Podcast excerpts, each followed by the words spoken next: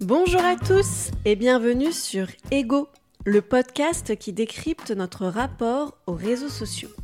Je suis Myriam Roche, fondatrice du média Les gens d'Internet, spécialisée dans l'actualité des influenceurs et des réseaux sociaux. On poursuit notre série d'été dédiée à l'addiction aux applications. Aujourd'hui, je reçois Laetitia qui coanime le podcast Le Café de l'e-commerce et qui évolue dans ce secteur.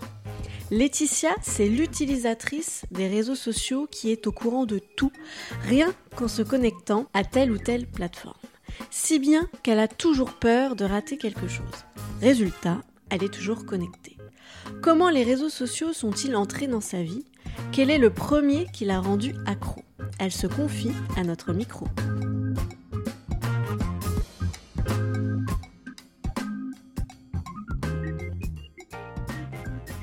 Le tout premier réseau social sur lequel je suis allée, euh, je vais paraître vraiment très boumeuse, mais c'est MySpace.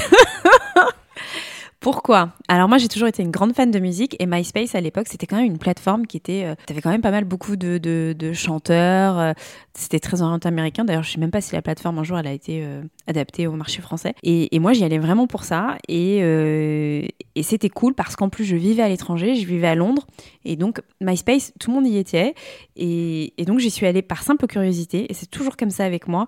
Je vais sur les plateformes par curiosité euh, et, je teste. Et donc, je testais plein de choses. Euh, il y avait une fonctionnalité où tu pouvais déjà mettre des playlists. Donc, attends, MySpace, on est dans les années euh, avant 2010, hein, très largement. Et je pense qu'on est 2007, un truc comme ça. Et, donc, j'aimais beaucoup le, fait que tu pouvais déjà mettre des photos.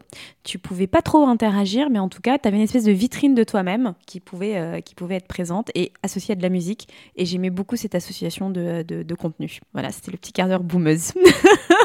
Et après, MySpace, tout s'est enchaîné parce que tu as eu. Euh, ah, tout s'est hyper enchaîné. Je crois que j'ai été très tôt sur Twitter euh, et très vite, j'ai eu peur de ce réseau social-là. Parce que Twitter, c'est quand même. Euh, moi, je, je l'ai toujours ressenti comme une unsafe place. Dès que tu écris quelque chose, bim, on, te tombe dessus en bien ou en mal. Et je crois que j'étais pas prête à cette interaction euh, euh, beaucoup trop rapide, beaucoup trop instantanée. Euh, voilà. J'utilise Twitter, mais je, je, je, publie plus grand chose. Et à chaque fois, je me dis, il faut que je nettoie mon feed parce que je suis sûre que j'ai dû. Enfin, il y a dû avoir des tweets mal interprétés ou quoi. J'ai dénoncé des gens, j'ai bloqué des gens sur, sur, Twitter parce que sur Twitter, bah, on te. On te enfin, voilà, on peut, on peut très rapidement t'insulter sans que. Enfin, ça passe très vite, quoi. Donc je me souviens que j'ai déjà dénoncé des gens pour des propos euh, euh, racistes, antisémites, antisémites, euh, misogynes, voilà. Et je crois que c'est à partir de là où je me suis dit stop, j'arrête. Et là, on doit être dans les années 2012, 2013. Entre-temps, il y a eu Facebook, bien évidemment. Donc, j'étais toujours à l'étranger. Et je me souviens toute ma vie, j'avais un copain de promo qui, lui, était à Berlin et me dit Eh, mais dis-moi, tu connais la plateforme Facebook et tout? Et je lui dis Mais oui, mais tout le monde utilise ça à Londres. Et moi, à l'époque, tout le monde te disait, comme aujourd'hui, on te dit T'es sur Insta, donne-moi ton Insta. Et bien, tout le monde disait euh, Are you on Facebook? Et je comprenais pas. Et c'est comme ça que je suis arrivée, euh, je suis arrivée sur Facebook. Et c'était, c'était cool au début, Facebook. Enfin, euh, c'était, ça n'avait aucun rapport avec ce qu'on, l'usage en tout cas que moi j'en fais aujourd'hui, puisque oui, je continue à ouvrir Facebook tous les jours, parce que je suis encore clairement dans la cible, je crois, par rapport à tout ce qui est sorti euh, récemment sur les études sur Facebook.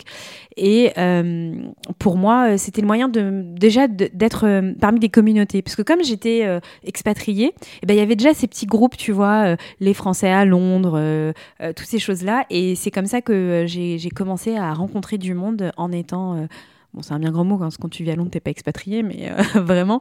Mais en tout cas, en vivant à l'étranger, c'est comme ça que j'ai commencé.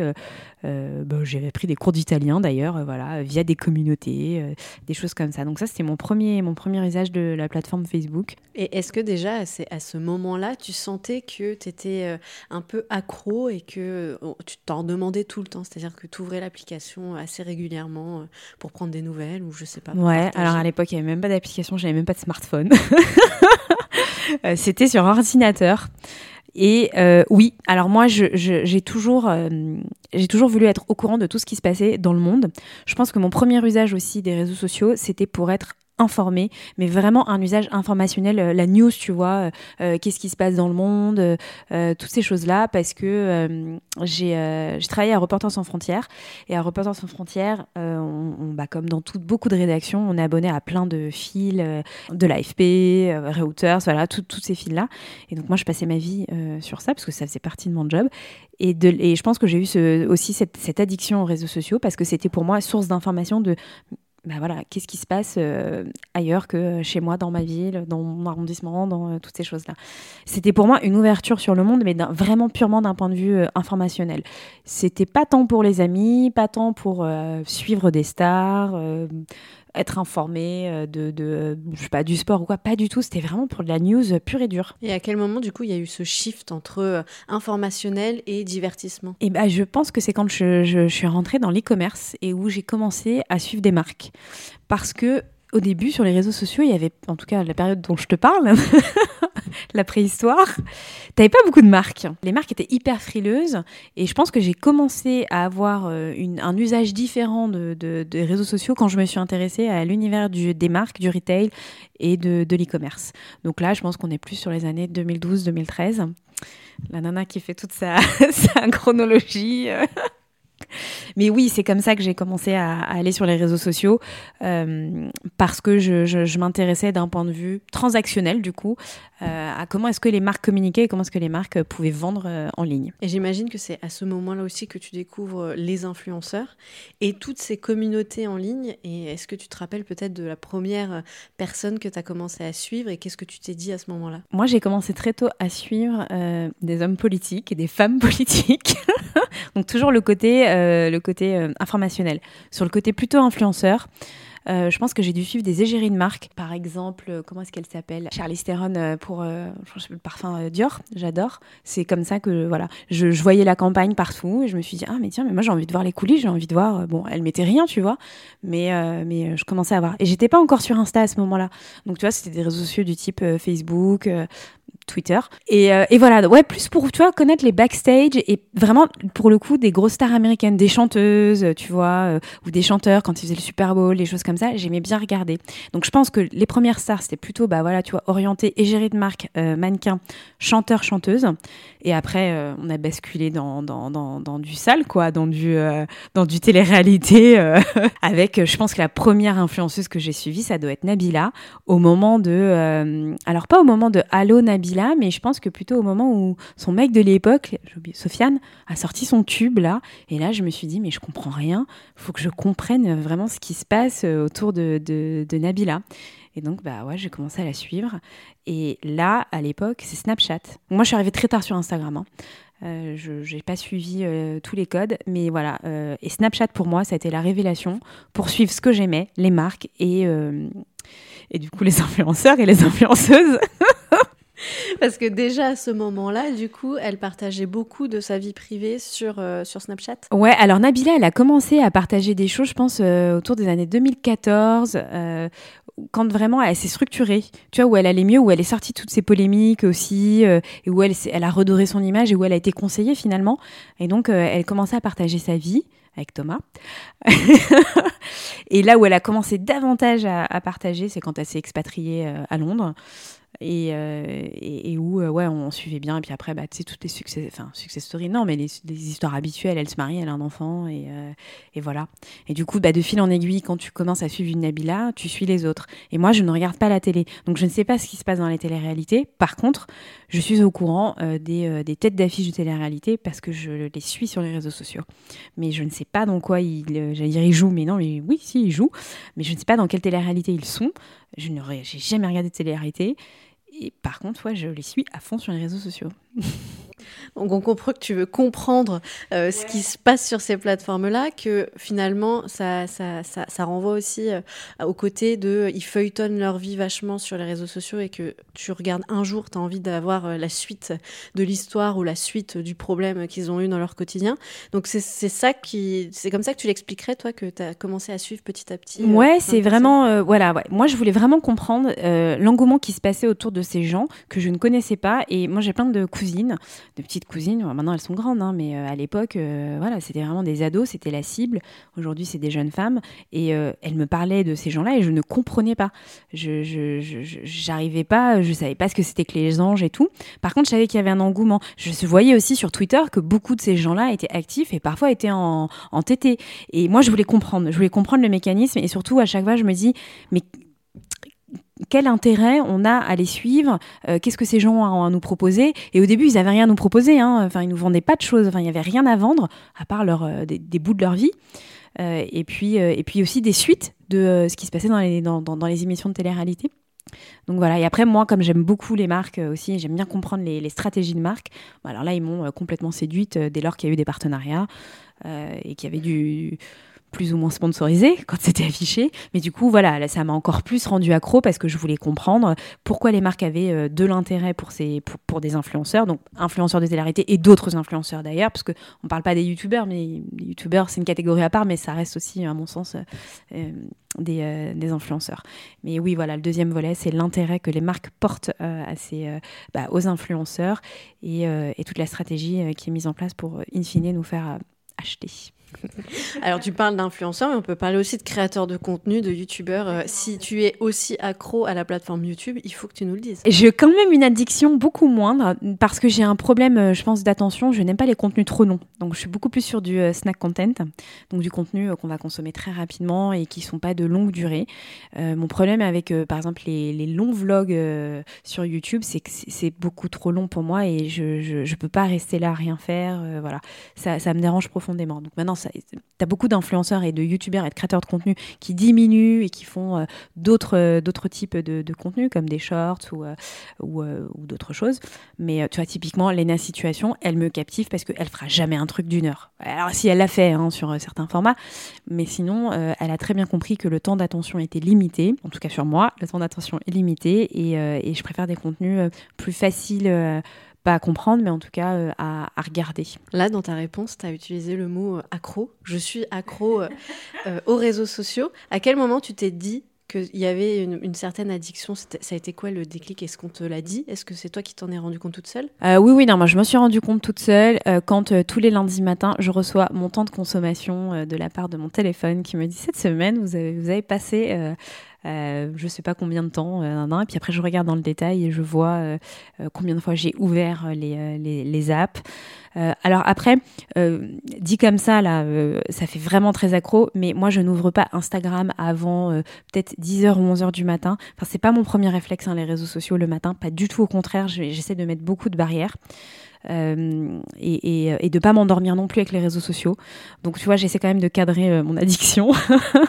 euh, et il y a d'autres sources, d'autres sources aussi d'informations, mais en tout cas, euh, celle qui me qui m'intéresse le plus, ça reste quand même celle des plateformes, celle que les plateformes euh, nous proposent. Ça t'intéresse, mais est-ce que ça te procure un sentiment particulier quand tu ouvres, par exemple, le matin euh, une, une, une, application et que qu'est-ce que tu te dis? Est-ce que tu es contente? Est-ce que tu as hâte? Est-ce que j'ai hâte? Non. Est-ce que je suis contente? Pas spécialement, mais en tout cas, j'ai un sentiment d'être au courant de ce qui se passe. Et ça, pour moi, euh, c'est, tu vois, ce que je racontais tout à l'heure sur euh, l'information, la news, c'est important parce que, en plus, enfin, voilà, sur mon feed Instagram, euh, je ne suis pas que des influenceurs et mon feed, en tout cas, l'algorithme sur ça, il, fonctionne vraiment bien sur moi. Il y a plein d'autres choses qui, qui me sont, qui me sont poussées et qui sont vraiment des sujets de fond qui m'intéressent sur le féminisme, l'inclusion, toutes ces choses-là.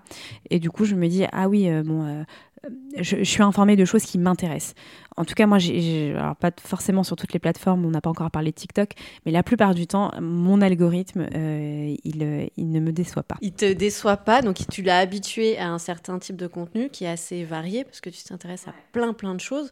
Donc, est-ce que c'est aussi une des raisons pour laquelle tu peux passer plein de temps sur les réseaux sociaux? Parce que finalement, c'est euh, peut-être un accès principal, à toi de me dire, sur euh, l'information, vu que tu sais que sur cette application-là ou sur ces applications-là, tu vas avoir euh, énormément d'informations. Ouais, tu as raison. Par exemple, quand j'ouvre LinkedIn, euh, qui reste quand même pour moi mon plus gros temps de consommation sur les, réseaux sociaux, j'y vais pour une raison particulière, c'est que je veux savoir ce qui se passe sur mon sujet, l'e-commerce, le digital, voilà, toutes ces choses-là. Et vraiment, j'y vais très régulièrement parce que j'ai quand même l'impression que euh, tout va très vite et que je veux pas être la dernière à être au courant. Enfin moi quand on me dit t'as vu cette news sur Shopify et que je l'ai pas vue mais je me sens vraiment mal, je me dis mais c'est pas possible comment moi j'ai pu passer à côté de ça? Et ça m'est déjà arrivé plein de fois dans ma vie. Hein. Ouais je, je, je me sens pas bien donc du coup pas du tout sentiment de satisfaction. Je me dis mais et attention moi j'ai aucune alerte. Hein. Je coupe toutes les notifications. Donc vraiment si je veux être au courant de quelque chose je vais aller soit ouvrir l'application soit je vais aller la chercher sur Google. Et ce sentiment de, d'avoir raté quelque chose, ça te, ça, te vient euh, depuis que tu es sur les réseaux sociaux ou c'était déjà Je crois que depuis toujours, je crois que je suis comme ça. Hein. J'ai vraiment. Euh, moi, j'ai été élevée dans la culture de l'audio. Chez moi, il y avait tout le temps la radio. Il n'y avait pas spécialement la télé tout cas dans mes souvenirs d'enfance, et là on, est vraiment en pleine euh, thérapie. S'il y avait la télé, c'était pour le journal, tu vois, le 20h, euh, les, élections présidentielles, tous ces grands moments euh, de, de, la vie citoyenne, la vie de la société, c'était hyper important dans ma famille. Et moi, j'ai grandi avec ça, avec l'idée que, enfin, moi, chaque fois que je vois ma mère, euh, même ma grand-mère, euh, quand elle était encore en vie, euh, on parlait toujours de l'actualité. T'as vu ce qui se passe en Ukraine, t'as vu ça, t'as vu si, Pierre Palmade, machin, nana. Enfin, voilà, il y a vraiment ce truc, sans être pour autant le café du commerce, mais il y a ce truc de, faut être, faut, vraiment savoir ce qui se passe, quoi, pour être ancré avec la société. Voilà, c'est pas du tout vrai, mais en tout cas, moi j'ai été élevée comme ça et, et, je, je, peux pas ne pas savoir ce qui se passe. Dans le monde, quoi. Ça me, ça me chagrine. Bah, il y a un terme aujourd'hui qu'on utilise beaucoup, c'est euh, le, le, ou la FOMO, je sais jamais. Donc euh, cette peur de rater quelque chose. Ah, moi, je suis complètement dedans. Je suis dedans, mais par contre, je m'impose des choses. Tu vois, par exemple, quand je voyage, quand je prends l'avion, quand je, je, prends le train, et bah je ne j'éteins mon enfin téléphone je le mets en mode avion. Alors que maintenant aujourd'hui euh, sur euh, plein de compagnies tu peux payer du wifi et tu peux être euh, tu être archi connecté. Mais moi je m'impose je me dis non en fait c'est le seul moment dans ma vie où bah, sur mes 9 heures de vol je vais être déconnectée. Alors après bien sûr hein, quand t'atterris tu veux tout de suite savoir ce qui se passe Et surtout, le truc aussi que je, voudrais préciser, c'est que je n'ai pas envie de savoir uniquement ce qui se passe en France. Tu vois, bah là, j'étais à New York. Moi, j'adore parce que mon Snap, il s'était adapté à New York. Mon TikTok aussi s'était adapté à New York. Donc, je savais ce qui se passait en plus dans la ville dans laquelle j'étais. Mais oui, j'ai ce sentiment de, fear of missing. Et, euh, euh, mais parfois, enfin, très souvent, je m'impose des, bah, pauses qui sont nécessaires parce que euh, intrinsèquement, il faut vraiment que je comprenne que je je m'en fous de ce qui se passe. Euh, même les faits divers m'intéressent. Hein, donc, alors, je suis abonnée à des, à des hashtags sur l'affaire Jubilard, tu vois. Donc, aucun rapport avec ce que je fais dans ma vie. Mais vraiment. Mais je, reste une passionnée de l'info. Mais ça, c'est intéressant ce que tu dis parce que donc es consciente que tu peux parfois être euh, addict aux réseaux sociaux, enfin parfois assez souvent, mais que tu arrives quand même à t'imposer des moments off et ça, c'est quelque chose qui est hyper compliqué. Donc, dans ces moments off, comment est-ce que tu le vis? Parce que tu peux être dans un avion, mais parfois, j'imagine que tu es en vacances, donc le portable est jamais loin. Comment est-ce que tu le vis avec toujours cette peur de rater quelque chose? Alors je le vis bien parce que j'ai deux enfants et que les enfants euh, c'est euh, c'est imparable, euh, ça te dit les choses cash de manière totalement innocente et que quand on est en vacances, moi mes filles elles me disent mais enfin pourquoi tu es encore sur ton téléphone? Alors elles, pensent que je travaille, hein. mais pourquoi tu continues à travailler? C'est les vacances et en fait ouais je, je m'impose aussi ça et je le vis plutôt bien parce que du coup je suis beaucoup plus détendue. Enfin l'information c'est quand même source d'angoisse. Euh, c'est quand même euh, source aussi d'interprétation. Bah, je te parle de faits divers. Euh, moi, les faits divers, je les connais tous par cœur et je peux te dire que parfois, je peux soupçonner mon voisin, mon mec, n'importe qui, le livreur, en me disant oh non, mais là, c'est chelou. Et donc, quand je commence à penser comme ça, et eh ben, j'arrête et je me dis stop, c'est les limites. Et il y a un truc aussi, c'est que en parallèle, je, je m'informe beaucoup et je me documente beaucoup sur les effets des réseaux sociaux tu vois, moi je t'en parle là comme une vraie addict, mais je sais très bien que euh, pourquoi ça a tel effet, parce que sur mon cerveau ça a déclenché euh, euh, telle hormone et que machin. Et en fait, je me dis non mais je ne veux pas que les plateformes aient ce, ce pouvoir-là tout le temps sur moi. Et, quand je compte le nombre d'heures et, le temps que j'offre gratuitement en plus euh, et délibérément euh, aux plateformes, bah non, en fait, ouais, j'accepte euh, j'accepte de faire des pauses. Pour te connaître, je sais que tu que es capable de, de te renseigner sur des, sur des sujets qui n'ont rien à voir, mais vraiment rien à voir. Et c'est ça qui est hyper intéressant quand on discute avec toi. Donc, j'imagine je, ton feed Instagram et ton feed TikTok qui, qui ne ressemblent absolument pas au mien. Mais du, coup, dans ta réponse, tu as utilisé le mot le, ils ont un pouvoir sur moi. Qu'est-ce que, comment tu l'as interprètes Moi, le, pouvoir, c'est que moi, je leur donne beaucoup de choses. Je leur donne beaucoup, bah, je leur donne mon temps. le temps pour les plateformes, c'est de l'argent. Et eux, comme ça, me connaissent mieux et peuvent beaucoup plus me, pousser du contenu, me pousser des marques, me pousser à l'achat. voilà. Et ils ont un pouvoir indéniable avec ça, quoi. Et, moi, après, bah, du coup, je pense que j'ai un pouvoir avec ma carte bleue d'acheter ou pas du tout. Mais non, en fait, c'est eux qui ont le pouvoir. Par contre, j'ai le pouvoir de débrancher et de dire stop, on arrête et, euh, et de désinstaller aussi. Hein. Euh, moi, pendant longtemps, j'avais désinstallé euh, Instagram. Alors, je crois qu'on était, je sais plus à quelle période de, ma vie, mais genre pendant 3-4 ans, j'avais pas Instagram. Hein. Et, et, de toute manière, en plus, le rapport que j'ai aussi aux réseaux sociaux, c'est que je ne suis pas active dans le sens où je ne poste pas, euh, je ne suis pas euh, du tout une créatrice de contenu.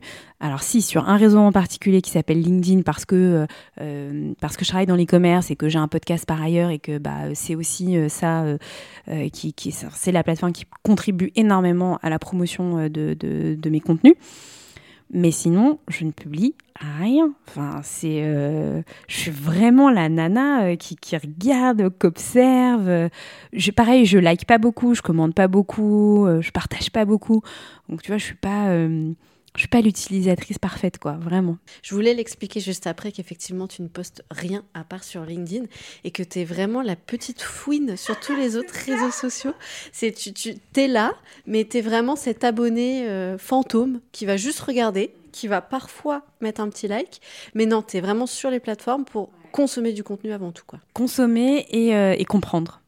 C'est vraiment, euh, je, je, vraiment, j'aime vraiment, alors imaginer euh, parce que du coup, tu, on peut pas connaître euh, sur le bout des doigts euh, toutes, toutes les stratégies qu'il y a derrière, mais en tout cas, j'aime vraiment j'aime imaginer et, et, comprendre. bah ouais, comment est-ce que les, les, plateformes nous poussent ce contenu-là Et aujourd'hui, c'est quel type de créateur, de compte que tu suis? Alors moi, je suis très fidèle à des gens que je suis depuis mais très longtemps, des youtubeuses alors, Lena, bien sûr, euh, Kenza, euh, voilà. Des nanas qui étaient là depuis le début. Euh, Colline, toutes ces personnes-là que, que, que, je suivais, mais Kenza, c'est les années 2010, je crois. Enfin, je crois qu'elle a fêté ses 20 ans là de, YouTube, de YouTube quoi. donc voilà, j'ai vraiment j'ai cette catégorie-là, les, les, les, débuts, les, les premiers. je suis beaucoup, bah, bien évidemment, sur sur les réseaux sociaux, bah, les médias.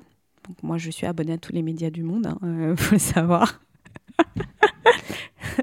mais vraiment parfois même des médias euh, un peu, euh, alors pas complotistes ou conspirationnistes, mais tu vois, genre le Sun, tu vois, mais qui s'abonne à la page Facebook du Sun? Personne. quand t'es pas anglaise euh, à Manchester dans un pub, quoi. Bah moi oui. mais parce que le Sun, quand même, de temps en temps, ils ont des trucs bah, un peu croustillants, voilà. Donc j'aime bien. Et puis c'était mes, années aussi en Angleterre. Et je suis énormément sur les réseaux sociaux bah, des influenceurs de, des influenceurs B2B euh, euh, professionnels. Euh, moi, pour mon métier, dans l'e-commerce, on est, enfin, ils sont et elles sont très nombreuses à, publier. Et moi, c'est aussi ma, veille, en fait. Ma veille pour mon podcast et pour mon métier. Donc, donc je, je, me nourris aussi de ces contenus-là. Et après, sur la partie plus, on va dire, divertissement et on va dire poubelle, ça va être sur Snap avec les, influenceurs. Mais alors moi, ce que j'aime aussi beaucoup sur Snap, c'est que je suis les marques sur Snap. J'aime beaucoup regarder euh, les, campagnes euh, qui sont faites sur Snap. Et pareil, tu vois, j'étais à New York et euh, tu avais la collaboration avec une actrice japonaise et avec Louis Vuitton. Et en fait, il y a eu un grand opening à New York, machin. Et moi, bah, mon feed, mon feed Snap était inondé de cette superbe collab, machin. Donc j'étais hyper contente. Je me dis, ah ouais, mais c'est vrai, c'est ce qui se passe. Et j'ai vu partout dans la rue, machin. Ouais, tu as le sentiment d'être connecté à la réalité. Enfin, la réalité. C'était ma réalité du moment. mais, euh, mais voilà, ouais, j'aime beaucoup suivre ce qui se passe sur les marques, euh, sur Snap.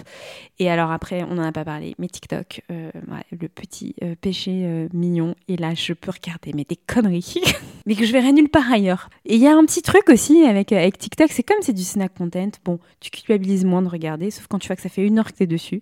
Et puis, tu, peux vite le partager, tu peux vite... Enfin voilà, il peut y avoir une certaine interaction et, cet esprit communautaire que tu peux avoir sur TikTok que moi j'ai jamais eu, enfin que j'aime aussi, parce que je commence à te dire que l'aspect communautaire je l'ai vu sur Facebook, mais du coup là c'est complètement différent. Et moi ce que j'aime beaucoup aussi sur TikTok, c'est que bah, tu as aussi des experts et des experts qui se prennent pas la tête sur, sur, sur TikTok aussi dans le e-commerce, dans la tech, dans le digital et j'aime bien. Et alors après, comme je suis une grande curieuse, je peux aller suivre des comptes de dentistes, de scientifiques, astrologues, je sais pas quoi.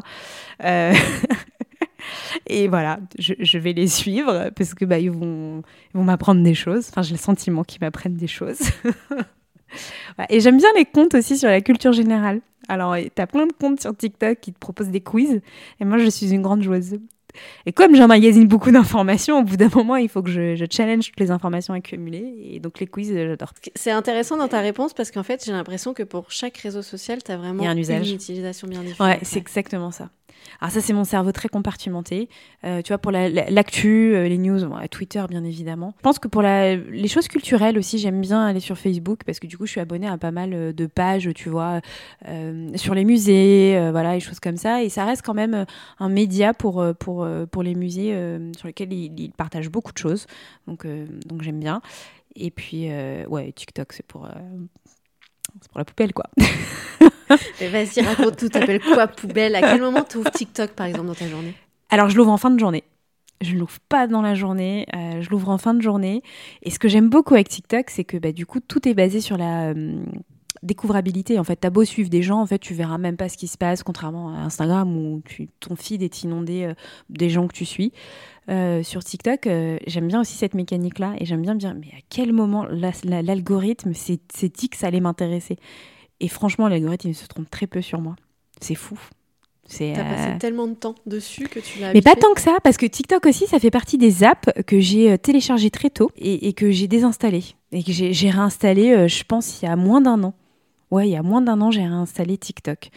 Bah, moi, je parle beaucoup euh, bah, du coup de commerce, de social commerce, et je me dis, c'est quand même très bête, Laetitia, que tu parles d'une application euh, que tu as désinstallée et que tu, et tu, il s'est passé des tas de choses entre temps, quoi. Donc, euh, donc vas-y. Et, Snapchat, c'est pareil, tu qualifierais ça de poubelle? Bah, pas tant que ça. Franchement, moi, je pense que je suis l'une des, l'une des seules à être accro à Snap, et je ne fais aucun Snap d'ailleurs.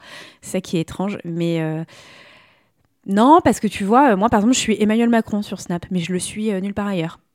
Bah ouais, tu vois, c'est débile, hein, mais moi sur Snap, c'est comme ça que, euh, comment est-ce qu'il s'appelle? Bruno Le Maire m'a happé pour participer à la, consultation sur les influenceurs.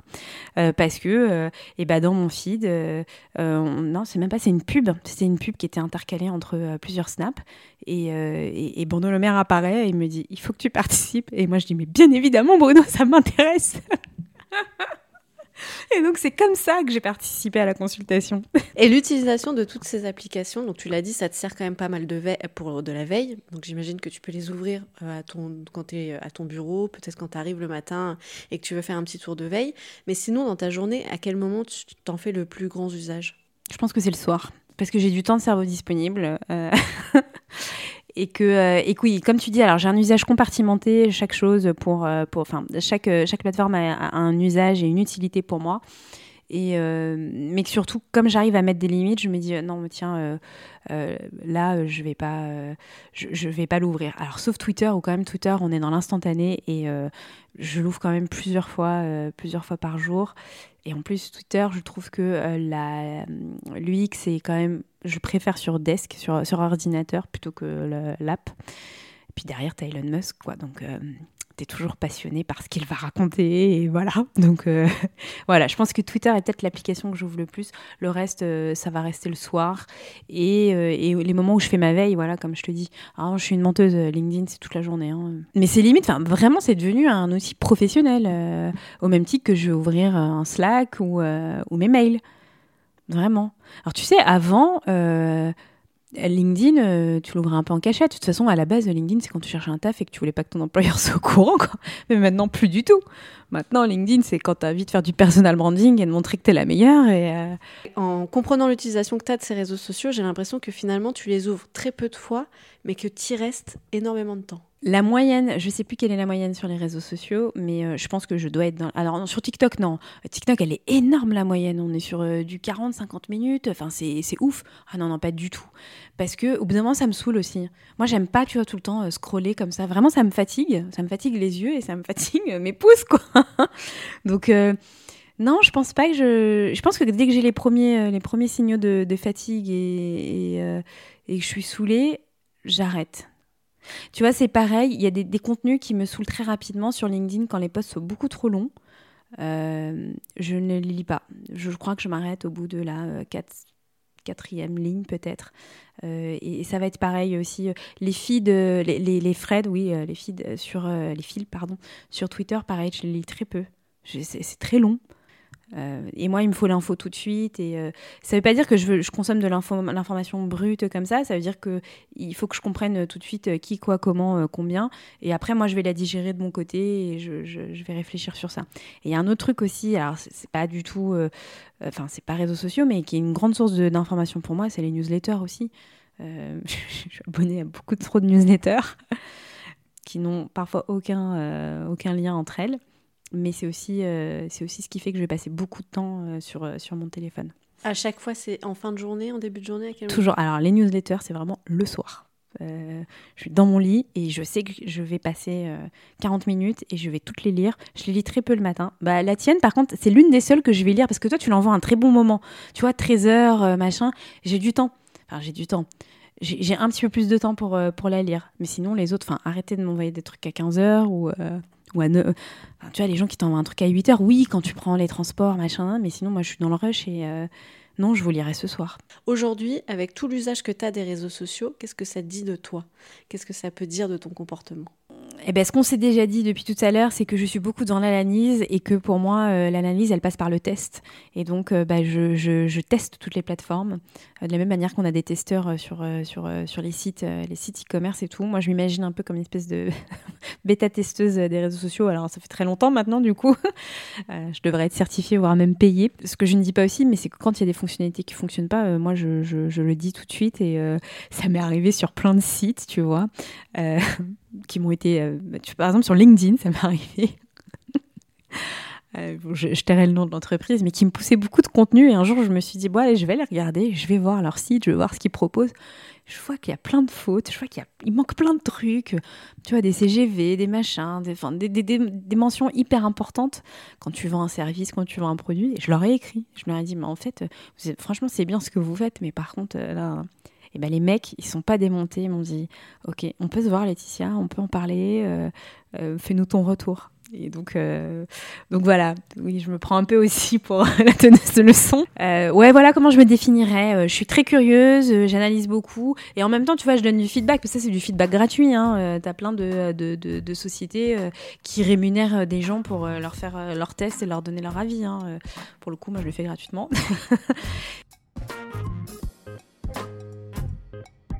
Vous venez d'écouter Ego, le podcast qui décrypte nos comportements sur les réseaux sociaux. Avant de nous quitter, n'oubliez pas de noter cet épisode sur votre application d'écoute favorite. Vous pouvez aussi nous suivre quotidiennement sur le site Les gens d'Internet pour connaître toute l'actualité des réseaux sociaux et des influenceurs. Retrouvez tous les liens importants pour suivre notre travail en description de cet épisode. À très vite!